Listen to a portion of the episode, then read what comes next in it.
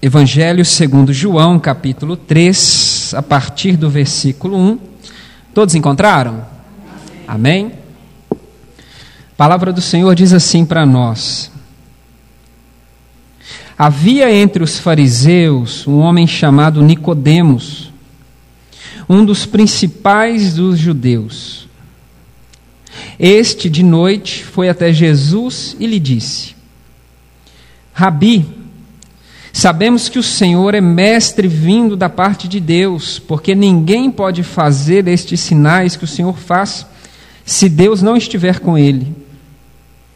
Jesus respondeu: Em verdade, em verdade lhe digo que se alguém não nascer de novo, não pode ver o reino de Deus. Nicodemos perguntou: Como pode um homem nascer sendo velho? Será que pode voltar ao ventre materno e nascer uma segunda vez?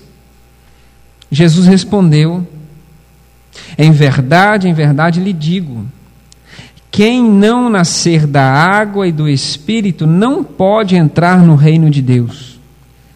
O que é nascido da carne é carne, o que é nascido do espírito é espírito. Não fique admirado por eu dizer vocês precisam nascer de novo.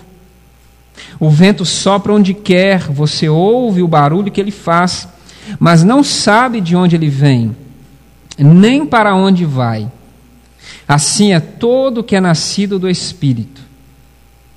Então Nicodemos perguntou: Como pode ser isso? Jesus respondeu: Você é mestre em Israel e não compreende estas coisas? Em verdade, em verdade lhe digo que nós falamos do que sabemos e damos testemunho do que vimos, mas vocês não aceitam o nosso testemunho. Se vocês não creem quando falo sobre coisas terrenas, como crerão se eu lhes falar sobre as celestiais? Amém. Feche os seus olhos mais uma vez. Pai, nós te agradecemos pela tua palavra que foi lida nesse instante. Palavra que é poderosa, que é viva, eficaz e certamente pode mudar a nossa história. Certamente vai mudar a história de todos nós que cremos nela, Pai. Pedimos que sejamos diante de Ti terra boa, para que não desperdicemos, ó Deus, essa semente que está sendo lançada agora. Desde o momento que colocamos os pés aqui, Sementes têm sido lançadas nesse lugar. Que sejamos terra boa, em nome de Jesus. Amém. Amém. Você pode se assentar?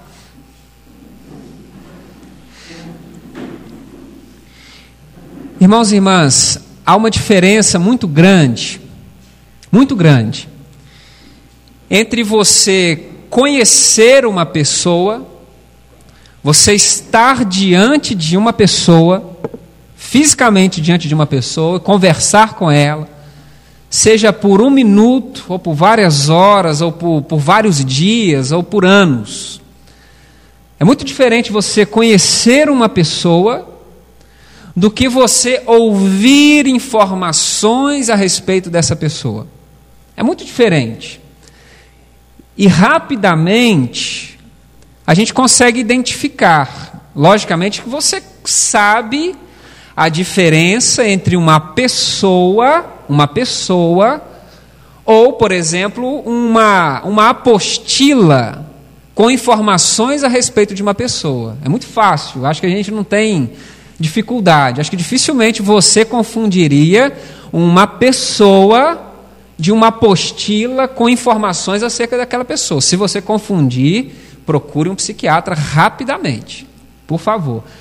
Mas é muito difícil você confundir, porque a gente sabe bem a diferença. Uma coisa é você estar diante de uma pessoa, conversar com essa pessoa, conhecê-la, conviver com ela, estar junto dela, ouvir a sua voz, sentir o seu cheiro, conhecê-la de perto, talvez tocá-la, ver os seus gostos, ir até a sua própria intimidade, conhecer a sua casa, saber do que ela gosta de comer e fazer as suas ideias, os seus objetivos, e de novo, você receber de alguém informações, por mais que sejam bem precisas, a respeito dela. Então tem uma diferença muito grande. E na nossa vida natural, na nossa vida humana, a gente não tem dificuldade de reconhecer uma pessoa, por exemplo, de uma apostila a respeito da pessoa. Mas a gente corre um risco de, na nossa vida espiritual, a gente não fazer essa diferença. Se na vida natural é fácil, é muito fácil a gente perceber a diferença se nós estamos convivendo com uma pessoa ou com uma informação acerca dessa pessoa, se na vida natural isso é muito fácil, na vida espiritual nem sempre isso é fácil. Porque na vida espiritual a gente corre esse risco. Qual risco? De ao invés de convivermos com uma pessoa, e aqui estou falando a respeito de Jesus, nós convivermos acerca de informações que nos deram a respeito dessa pessoa. E a gente corre o risco de se contentar, de pensar que as informações que nós temos acerca da pessoa de Jesus é o bastante para nós. E aí a gente se contenta. A gente se contenta. A gente corre o risco do contentamento, mas tem um outro risco da gente nem saber a diferença. A gente estar admirado, a gente estar ali extasiado com informações acerca de Jesus. E não percebendo que nós não estamos num relacionamento com o próprio Jesus. Sabe por quê? Preste atenção nisso. Evangelho, evangelho não são informações a respeito de Jesus. Evangelho não é conteúdo, não é uma informação que você transmite. Quando a gente fala assim, o que é, o que é evangelho? Aí rapidamente a gente diz o quê? Ah, são as boas novas de salvação. Tá, mas coloque uma vírgula aí. Sim, são as boas novas de salvação, mas não é um mero transmitir de conteúdo. Porque as boas novas de salvação não são o conteúdo acerca da pessoa de Jesus. O Evangelho é o anúncio do próprio Jesus. Não sei se você está entendendo isso. Evangelho não é um conteúdo, uma informação a respeito de Jesus. O Evangelho é o próprio Jesus. É o próprio Cristo. É o próprio Cristo. E nem sempre a gente sabe a diferença. Nem sempre a gente sabe a diferença. Nós estamos lendo um texto que ajuda a gente a perceber a diferença disso. E não só perceber a diferença, mas entender a importância de saber e viver essa diferença. João capítulo 3, nós temos uma narrativa muito importante do Evangelho de João, que é a história do encontro entre Jesus e esse homem chamado Nicodemos. Quem era Nicodemos? Nicodemos é aquele tipo de cara, é aquele tipo de pessoa que você olharia para ele e você jamais teria dúvidas no seu coração, na sua mente, de que Nicodemos é um padrão, uma referência de espiritualidade. Sabe aquele padrão que você tem na cabeça, ou aquela pessoa que tem na sua mente aí, quando você fala assim, experiência com Deus, quando você fala assim, fé, quando você fala missão, quando você fala Bíblia Sagrada, sabe aquela pessoa que vem rapidamente na sua cabeça como uma referência? Aquele tipo de gente que você fala assim: se Fulano não vai para o céu, muito menos eu. A gente tem na cabeça umas pessoas assim, né? eu tenho algumas. Espero que elas sejam mesmo, né? Deixa lá. A gente tem essas pessoas na cabeça. Nicodemos é esse tipo de gente. O texto vai dizer para nós que ele era um dos principais dos judeus. Ou seja, Nicodemos é uma referência na sua sociedade. Mas a sociedade judaica não é como a nossa. Nós temos, por exemplo, na nossa vivência né, é, humana, nós temos as nossas referências políticas. Você olha para uma pessoa e fala assim: Fulano é um bom político, Fulana é uma boa política, é uma líder da sociedade, tem bons projetos, ela conduz bem a sua função lá na Câmara, no Senado, ela cumpre bem a sua função dada pelo povo, ela é uma líder na política. E nós temos os nossos líderes espirituais. Então, por exemplo, as pessoas em quem eu voto politicamente, elas não necessariamente são referências para mim na espiritualidade. Pode ser que sim, pode ser que não. Mas essas duas coisas não precisam necessariamente andarem juntas. Mas eu tenho referências na minha vida espiritual. Porque a nossa sociedade é o que a gente chama de Estado laico. Religião é uma coisa, política é outra. E quando essas duas coisas se misturam, são perigosas. Mas a sociedade judaica é uma coisa só. A, o poder religioso é poder político, não se separa isso. Então, ser um dos principais dos judeus é, na verdade, ser uma autoridade, tanto política quanto religiosa. Então, Nicodemos está no topo da sociedade.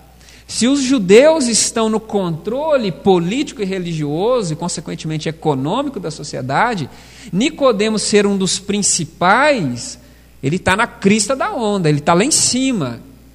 Então ele é uma referência financeira, sim, política, sim, mas principalmente espiritual. Ele é alguém entendido da lei, entendido da religião, entendido de Deus e da sua ação na vida do seu povo. Então, se você precisa, por exemplo, tirar uma dúvida teológica, uma dúvida a respeito da lei, da espiritualidade, Nicodemos é um bom nome. Ele está na crista, lá em cima. Ele é uma referência. Jesus vai chamá-lo aqui também de mestre. Ele é um mestre em Israel. Ele é alguém que domina as tradições religiosas. E, consequentemente, no imaginário do povo, no nosso imaginário comum humano, é alguém que nos precede no reino de Deus. Não é assim? Ele é uma referência. Ele é um dos principais. Espera-se então que os principais sejam de fato os primeiros. Estejam no princípio, ou seja, abrindo a fila, puxando a fila sejam os modelos para nós de uma espiritualidade saudável e, consequentemente, um modelo de relacionamento com Deus. Então é esse quem está diante de Jesus. É Nicodemos que vai à procura de Jesus para um diálogo. E ao encontrar Jesus, o que que Nicodemos tem? Diante de tudo que está acontecendo, você pode ler nos versículos anteriores, Jesus, no finalzinho do capítulo 2, João vai dizer para nós que ele está realizando sinais em Jerusalém. Ele, como enviado de Deus para cumprir a sua missão, semelhante ao que fizera Moisés no Egito, Jesus realiza sinais. Para quê? Sinais que apontam para Jesus como enviado do Pai para o cumprimento de uma missão. Então Jesus está em Jerusalém, nas redondezas, realizando sinais. Ele vem fazendo sinais que o atestam como alguém enviado por Deus. E a fama de Jesus vai crescendo, vai se expandindo. As pessoas vão vendo, ouvindo falar de Jesus, e aquilo vai encorpando a fama de Jesus. Nicodemos está nesse meio. E aí no capítulo 3, quando ele vai ao encontro de Jesus, Nicodemos já viu e ouviu a respeito desses sinais. Por isso ele chega diante de Jesus e diz: Rabi, ou seja, mestre. Ele reconhece que Jesus é alguém que tem algo a ensinar. É alguém que tem sabedoria, e não uma sabedoria meramente humana, porque ele vai dizer: Sabemos que você é mestre da parte de Deus. Da parte de Deus, porque ninguém faz o que você faz se Deus não estiver do seu lado. Então o que, que Nicodemos está trazendo para Jesus? Nicodemos está trazendo para Jesus, a gente pode dizer, informações muito precisas.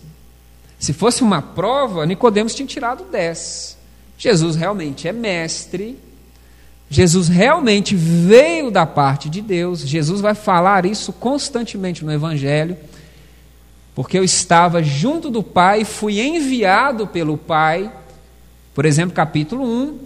Antes de tudo, eu era com o Pai e fui enviado pelo Pai para o cumprimento da missão. Ou seja, Nicodemos entendeu. Ele vem da parte de Deus. E uma terceira informação: Deus está com Jesus. Então, olhar para Jesus a gente sabe que Deus está com ele, porque o que ele faz só é possível com uma presença divina do lado. Sabe aquela pessoa que você olha e fala assim, é Deus, é Deus purinho, né? Deus está com essa pessoa, porque não tem, não tem cabimento fazer isso, falar desse jeito, viver tudo isso. Então Nicodemos faz o dever de casa. Ele chega com, a gente poderia dizer que ele tem uma confissão de fé. Jesus é mestre, ele vem da parte de Deus e Deus está com ele. Uma aparente né, confissão de fé. Mas a postura de Jesus revela um problema. O que deveria deixar Jesus alegre, satisfeito, feliz, e talvez pensando assim, é, começou, está dando certo, começou bem, né? capítulo 3 ainda, né? tem 21, então no capítulo 3 alguém já começou a entender alguma coisa. Só lá no 21, né, ir para lá, né? O pessoal começa a entender. Então, capítulo 3 já começou, né? A coisa está esquentando.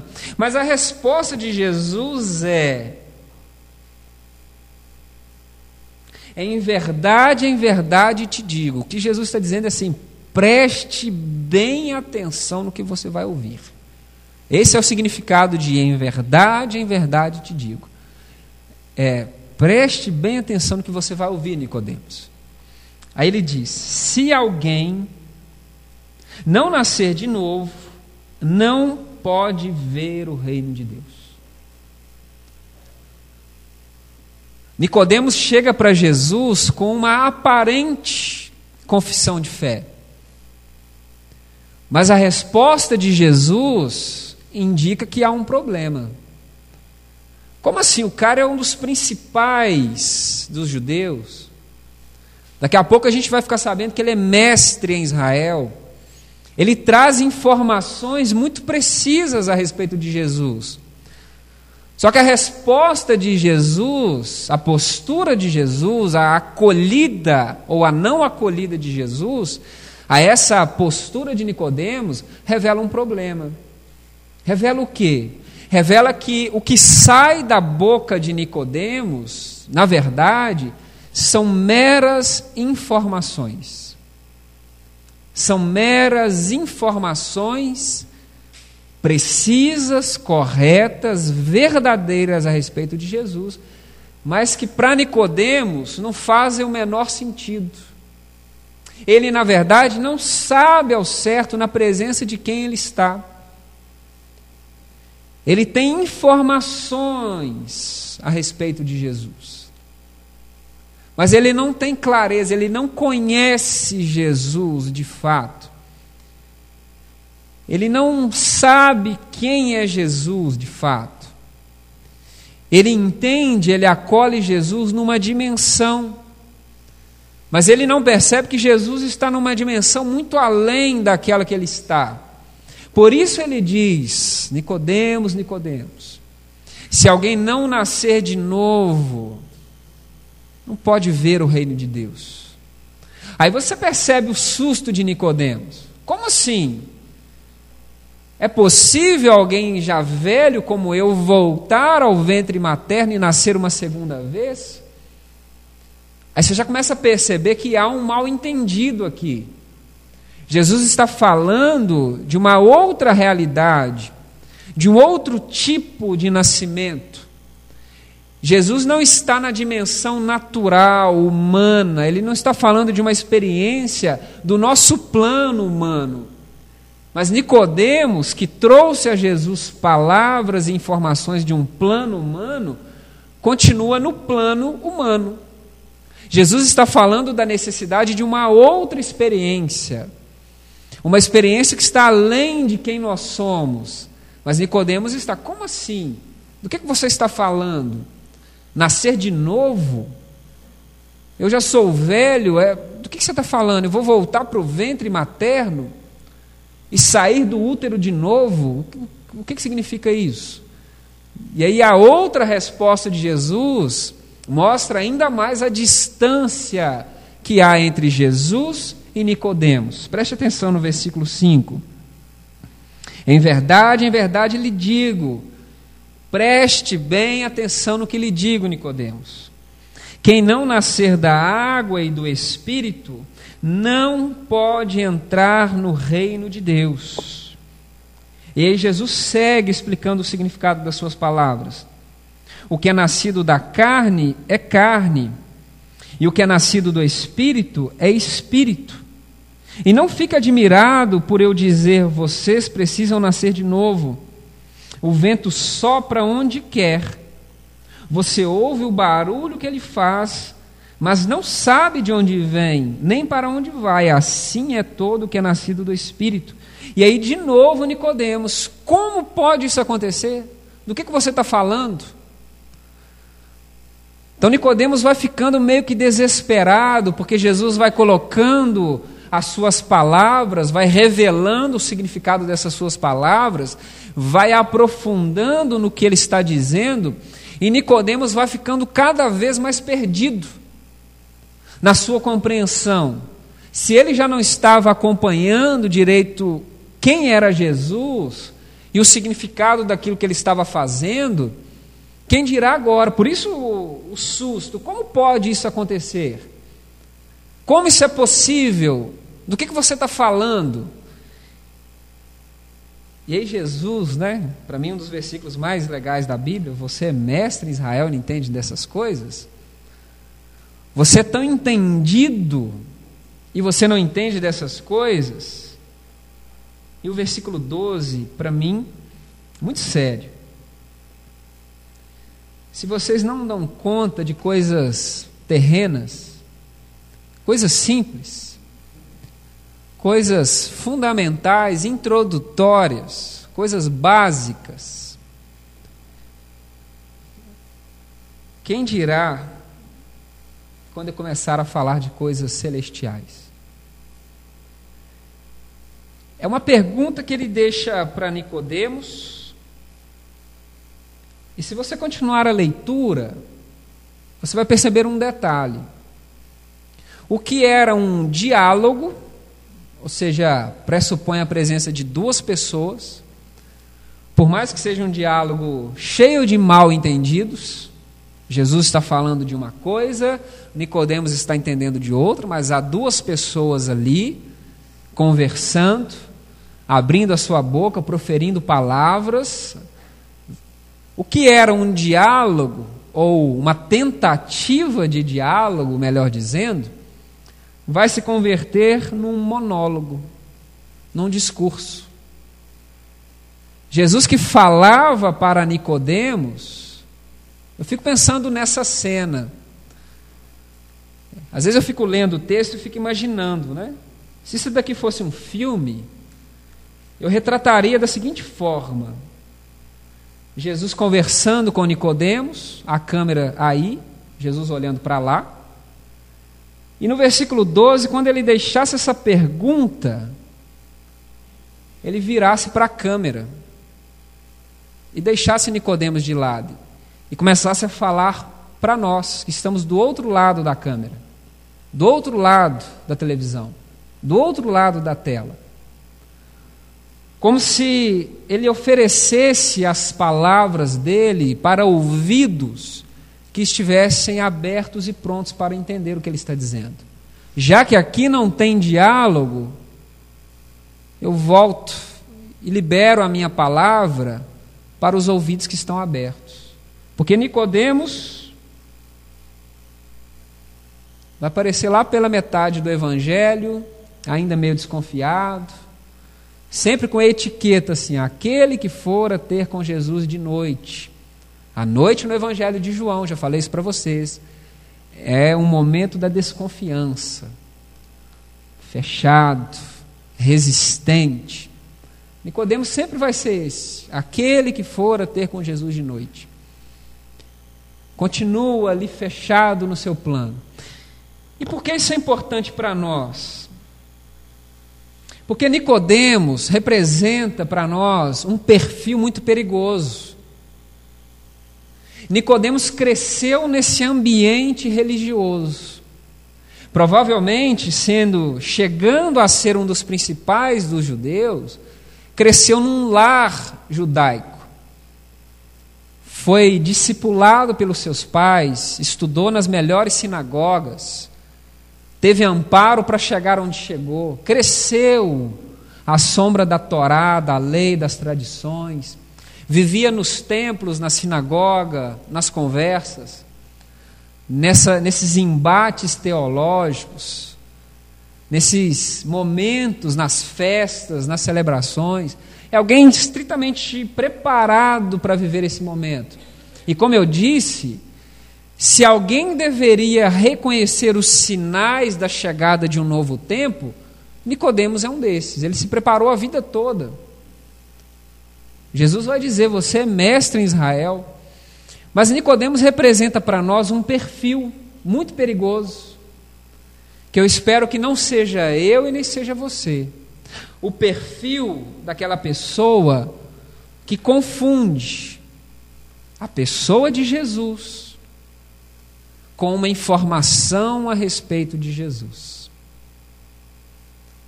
Há muitas pessoas, e eu já fui assim, falo para vocês de conhecimento de causa, que estão há anos se relacionando com informações a respeito de Jesus, mas não tem a menor ideia de quem de fato é Jesus. Durante muito tempo, eu me contentei e vivi a minha espiritualidade, ou tentei viver a minha espiritualidade, baseado naquilo que diziam para mim a respeito de Jesus. Eu me contentava com isso. Alguém falava, Jesus é bom. E eu repetia, é, Jesus é bom.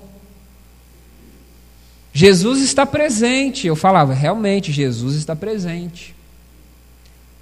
Jesus sabe de todas as coisas. Eu dizia: Jesus sabe de todas as coisas.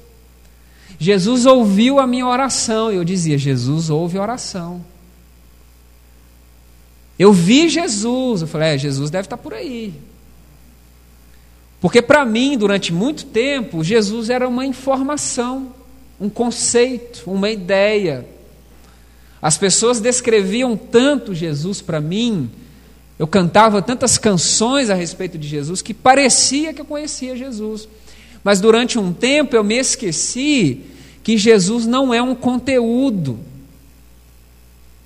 Que não adianta eu ler a respeito de Jesus não adianta eu cantar a respeito de Jesus, não adianta eu ouvir pregações a respeito de Jesus, não adianta nem mesmo ler a Bíblia e encontrar histórias a respeito de Jesus, se tudo isso, inclusive a leitura bíblica, se tudo isso não me lançar para Cristo.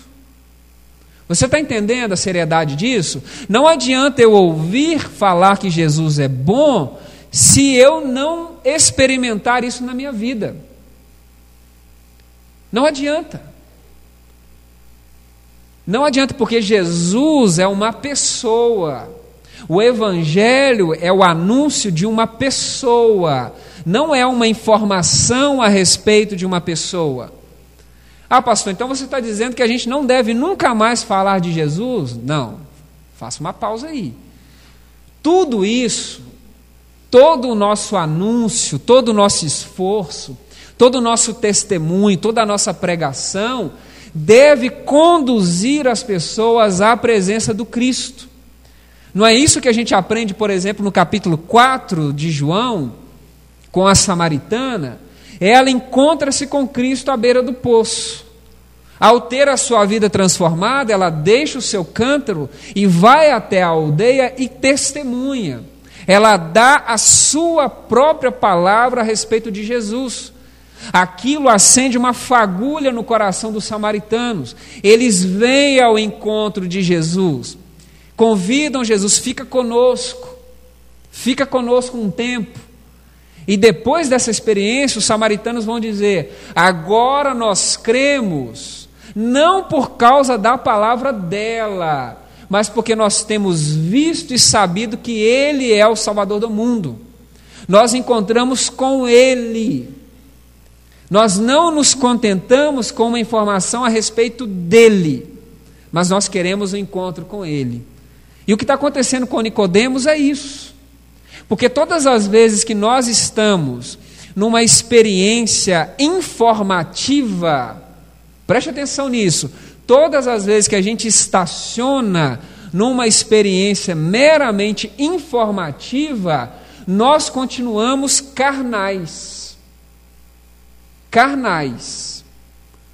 Não que eu estou chamando você ou nos chamando de depravados, no sentido que a gente sai por aí aprontando, mas carnal no sentido humano, terreno, limitado.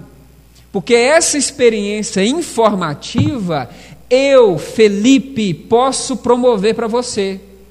Se eu sentar com você durante alguns minutos ou durante algumas horas, provavelmente você vai saber alguma coisa além do que você sabe. E aí talvez você saia encantado, fala, olha só, o pastor trouxe para mim uma informação muito interessante acerca de Jesus, acerca da Judéia, eu não sabia disso.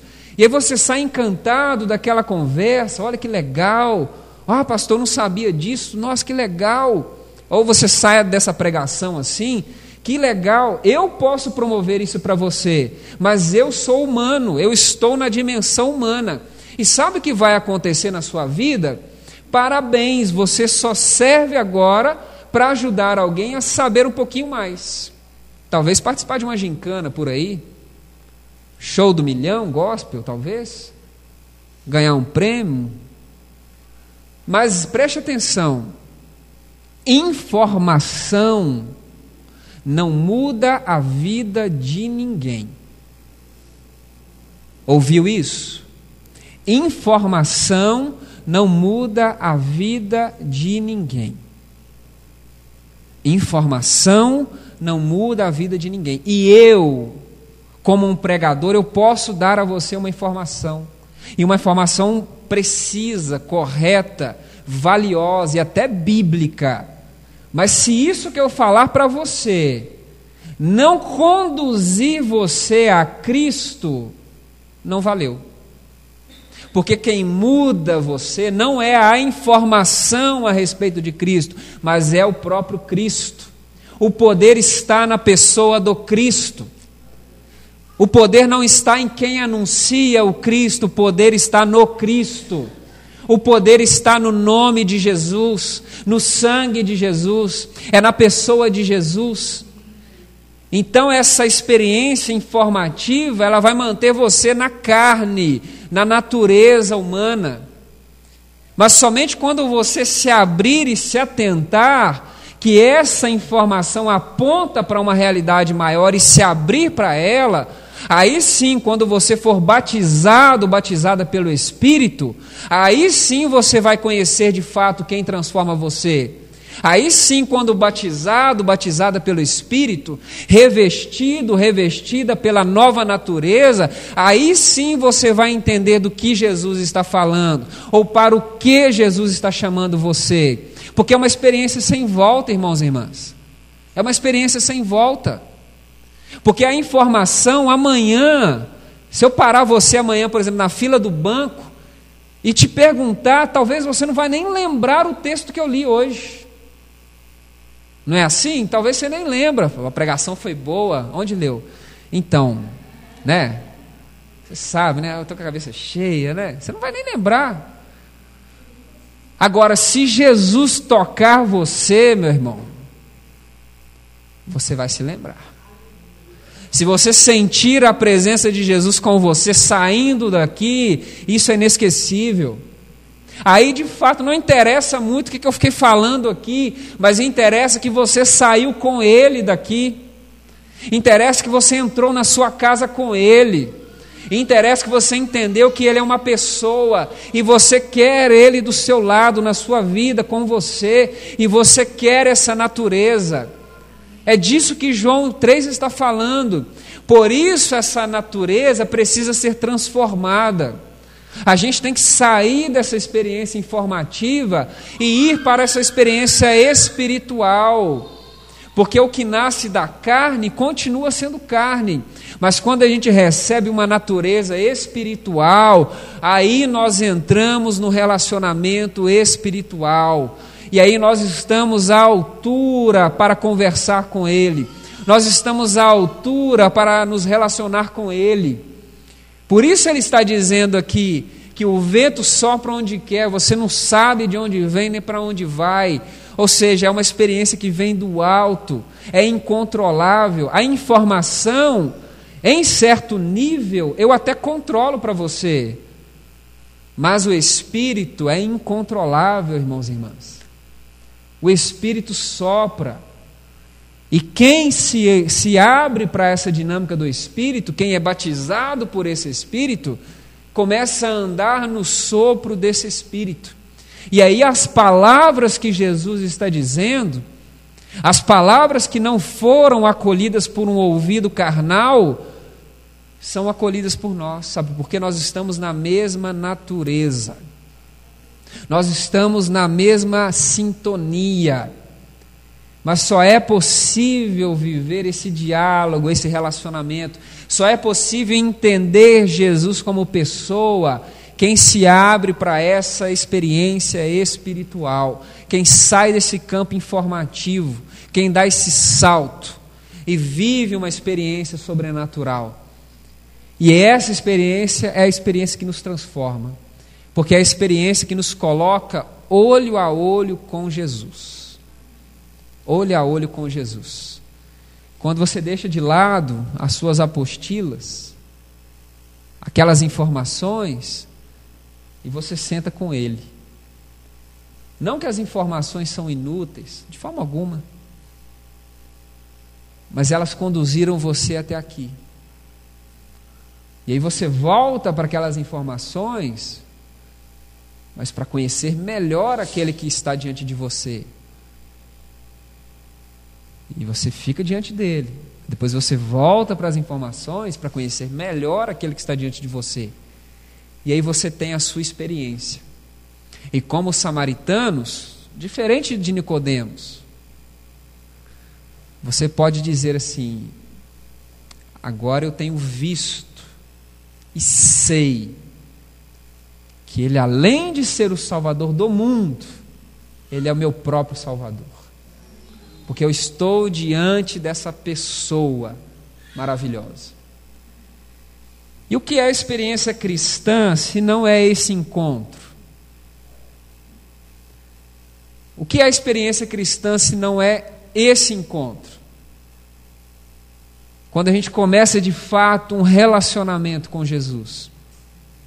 Quando nós encontramos ou somos encontrados por essa pessoa que estende a mão para nós e nos convida por um caminho novo e vai do nosso lado, nos conduzindo, nos transformando, revelando para nós os projetos, os propósitos de Deus para nós, mostrando para nós o que nós podemos ser e fazer, mostrando para nós o que devemos e podemos fazer o que é isso se não é a experiência cristã?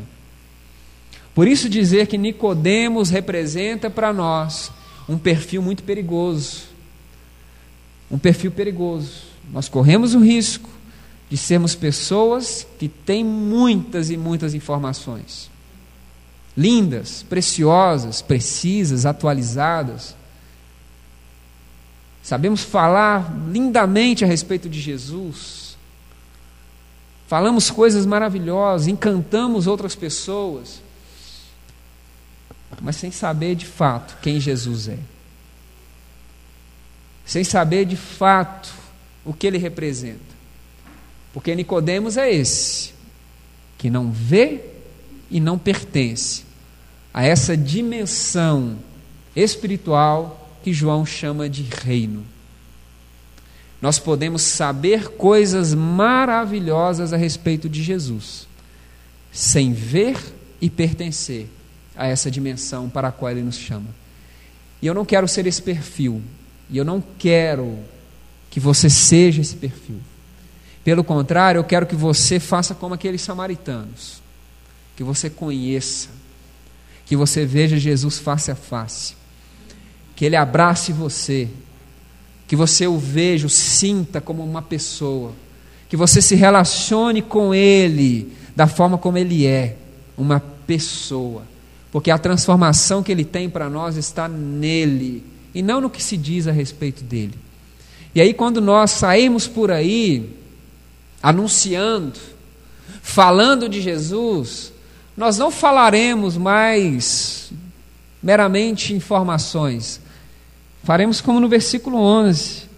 Nós falamos do que sabemos e damos testemunho do que vimos. Olha que coisa maravilhosa. Eu quero ser um pastor que fala do que sabe, do que conhece e fala do que viu. Eu quero ser um pastor que fala do Jesus que eu conheço e do Jesus que eu vi face a face um dia.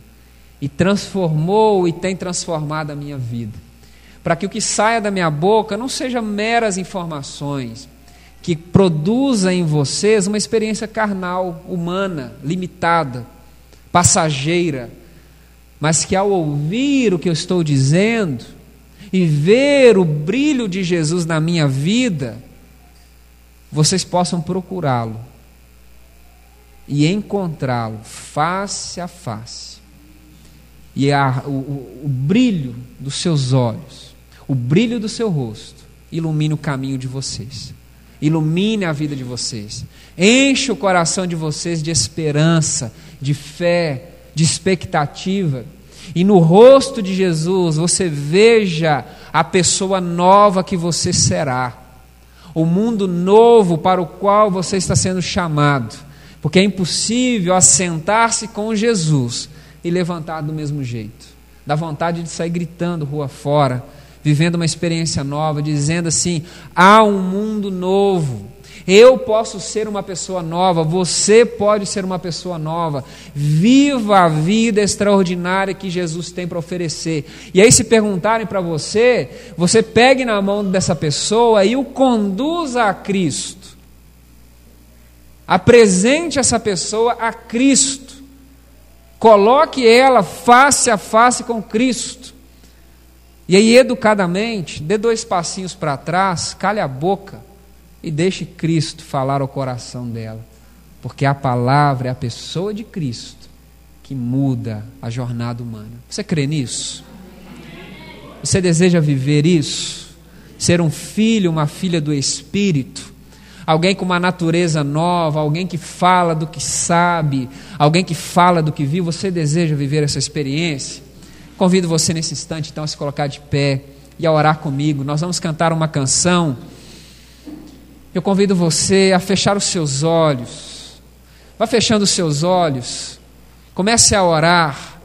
Esse mesmo Espírito que Jesus saiu o mundo afora distribuindo, proclamando, Ele está sobre nós essa noite, desejando pousar e permanecer sobre nós. Essa é experiência do Cristo. João Batista, quando viu Jesus, disse assim: ouviu o Espírito descer, pousar e permanecer sobre ele. A minha oração é que o Espírito permaneça sobre você nessa noite. Você deseja viver isso?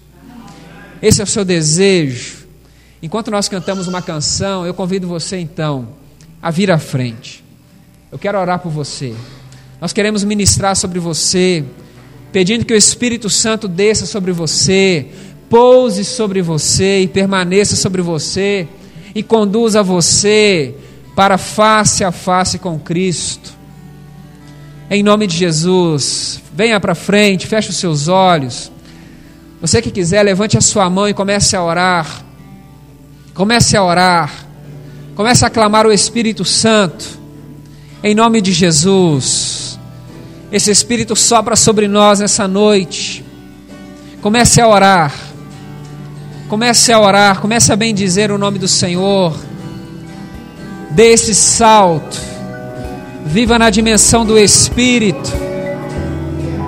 Jesus está conosco, irmãos e irmãs. Ore ao Senhor.